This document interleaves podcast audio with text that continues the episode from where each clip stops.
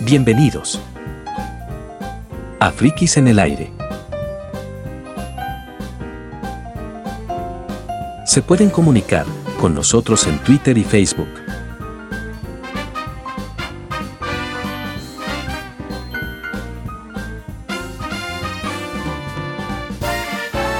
Conducción, Javier Roel, y la música de intro, Enrique Roel.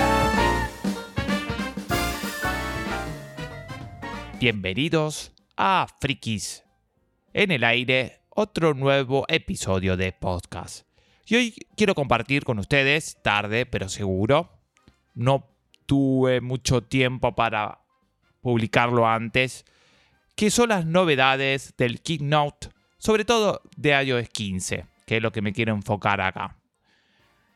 Y acá lo que se habló son de las nuevas características que va a tener iOS 15, que está muy bueno, porque hay características que yo voy a nombrar las características que a mí me gustaron mucho de iOS 15. Uno, la primera, es sobre FaceTime. Está bueno porque FaceTime funciona muy bien, es un buen servicio, pero solamente funcionan con usuarios que tienen Apple. O sea, que están dentro del sistema de Apple. Bueno, lo que está bueno ahora y lo que sacó Apple como mejora es que te permite eh, mandar un link a otros usuarios para que puedan abrirlo en el navegador y poder también estar en la conversación, pero no es necesario que tengan Apple. Lo pueden abrir directamente en el navegador. Y eso está bueno porque abre un poco más el FaceTime a usuarios que no estén dentro de este ecosistema de Apple. Esto está bastante interesante. Después, otra cosa que está bueno, también referido al, al FaceTime, que te permite compartir con tu familia, amigos, lo que, el contenido que estás viendo o escuchando o también compartir pantallas. Y ahí poder ver eh, bien con, con tu gente, tus conocidos o amigos, familiares, eh, todo el contenido de tu, de tu dispositivo. Está bastante bueno esto.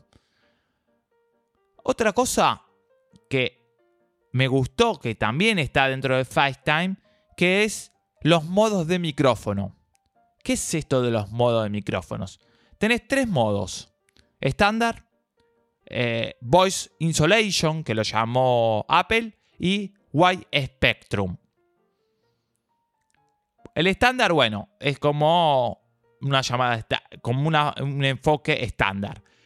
El Voice Insulation está bueno porque solamente te toma la voz y es como que anula el sonido que está eh, detrás y pone el énfasis tu, eh, tu voz. Esto está muy interesante en el caso que, por ejemplo, estás hablando por FaceTime y tenés, por ejemplo, una obra en construcción o, están arreglando la calle, están con el taladro y ahí te permite solamente enfocar tu voz. Eso está bueno. Y también el Wide Spectrum es cuando te permite todo el ambiente donde estás sin filtrar. Esto está bastante bueno. Eso son cosas que me gustaron de, de FaceTime. Otra cosa que me gustó es el modo enfocar. ¿Qué es esto de modo enfocar? Sabemos que ya el iPhone tenía el modo no molestar, que lo activas y no te llegan las notificaciones, solo la que eh, decida, pero generalmente no te llegan las notificaciones. Bueno, en este caso, Apple sacó el enfocar. Y acá te da varias opciones. Si, eh, estás haciendo ejercicio, si estás trabajando, estás jugando, etcétera, etcétera, te permite elegir qué notificaciones te llegan y qué no.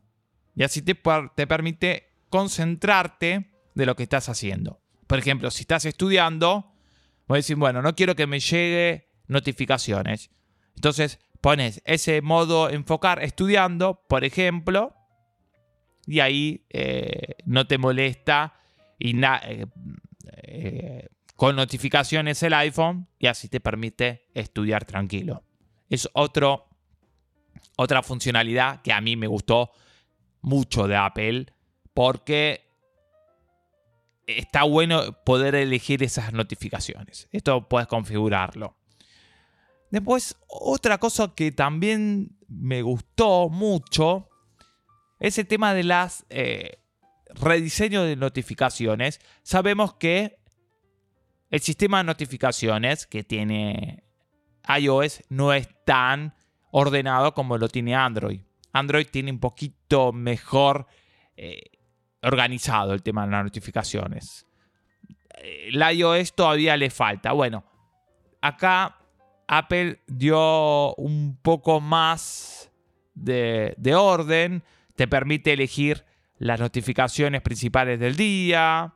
Eh, te permite agruparlos, que ya estaba, pero acá te permite agruparlos con iconos o contactos más grandes para que puedas identificarlo mejor y eso está bueno. Así que está bastante bueno esta mejora, el tema de las notificaciones. Otra mejora importante que lamentablemente no, no vamos a poder disfrutar todos los países, todas sus funciones, porque eh, esto depende mucho de del lugar, de la información que tengan, etcétera, etcétera. Que es el tema de mapas.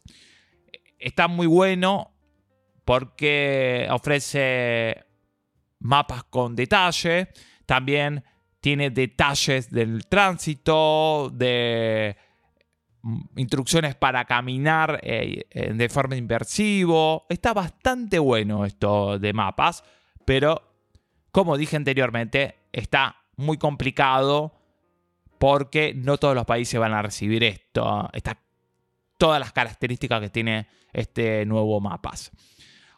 Otra función interesante, en realidad función no, es el rediseño importante de Safari, que ahora se va a reordenar la barra de pestañas para que sea un poco más eh, grande, o sea, que puedas aprovechar mejor la pantalla. Que sea más grande y puedas aprovechar mejor la pantalla eh, en el navegador. Esto está bastante bueno. Entonces, van a reagrupar las pestañas, que puedas hacer un swipe y puedas eh, cambiar de pestañas. Eso está bastante bueno. Esto lo, lo van a hacer tanto en iOS también como los eh, nuevos, la nueva versión de Mac, que es Monterrey, que también van a cambiar el rediseño de Safari. Eso está bastante bueno. Otra cosa que a mí me gustó mucho, que estoy ansioso por probarlo, que es el tema de texto en vivo. Te permite con la cámara tomar un cartel con un texto y te permite copiar, la cámara ya detecta este texto, te permite copiarlo mandar un mensaje. Inclusive, si ese cartel tiene un teléfono, te permite llamar por teléfono, te detecta que hay un teléfono y te permite llamar directamente. Eso está bastante bueno porque dice, a ver, quiero llamar a este lugar. Y pones ahí el cartel y lo llamas directamente. No hace falta que tipes el teléfono, nada. Eso está bastante bueno. ¿eh? Me gusta muchísimo esta función. Y después, otra función interesante, bueno, el nuevo servicio de iCloud Más, que va a, va a salir eh, con esta especie de VPN en Safari para que no te pueda identificar tu IP cuando navegas, que los sitios no lo pueden identificar, eso está bastante bueno, que lo llama como, eh, eh, Apple lo llama como intimidad, la función intimidad.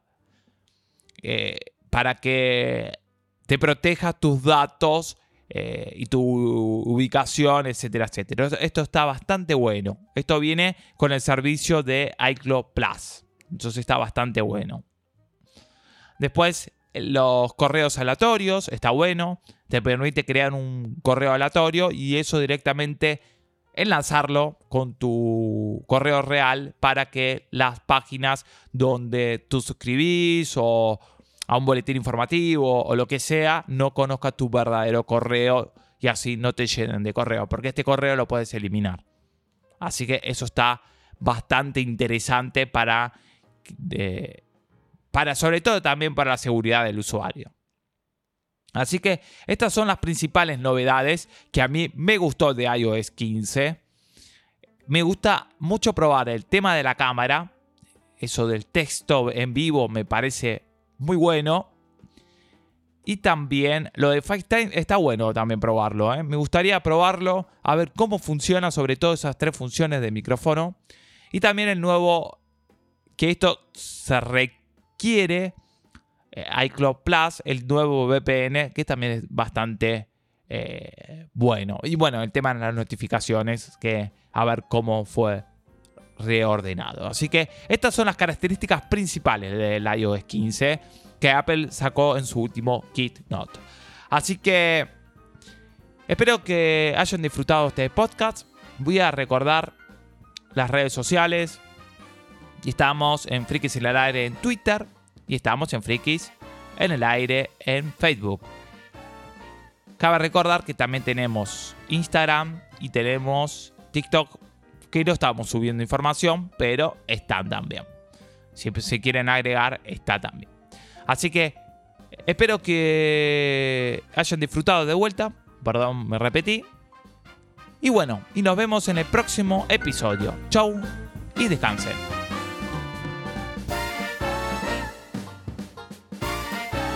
Nos pueden encontrar en las principales plataformas como Apple Podcasts y Spotify.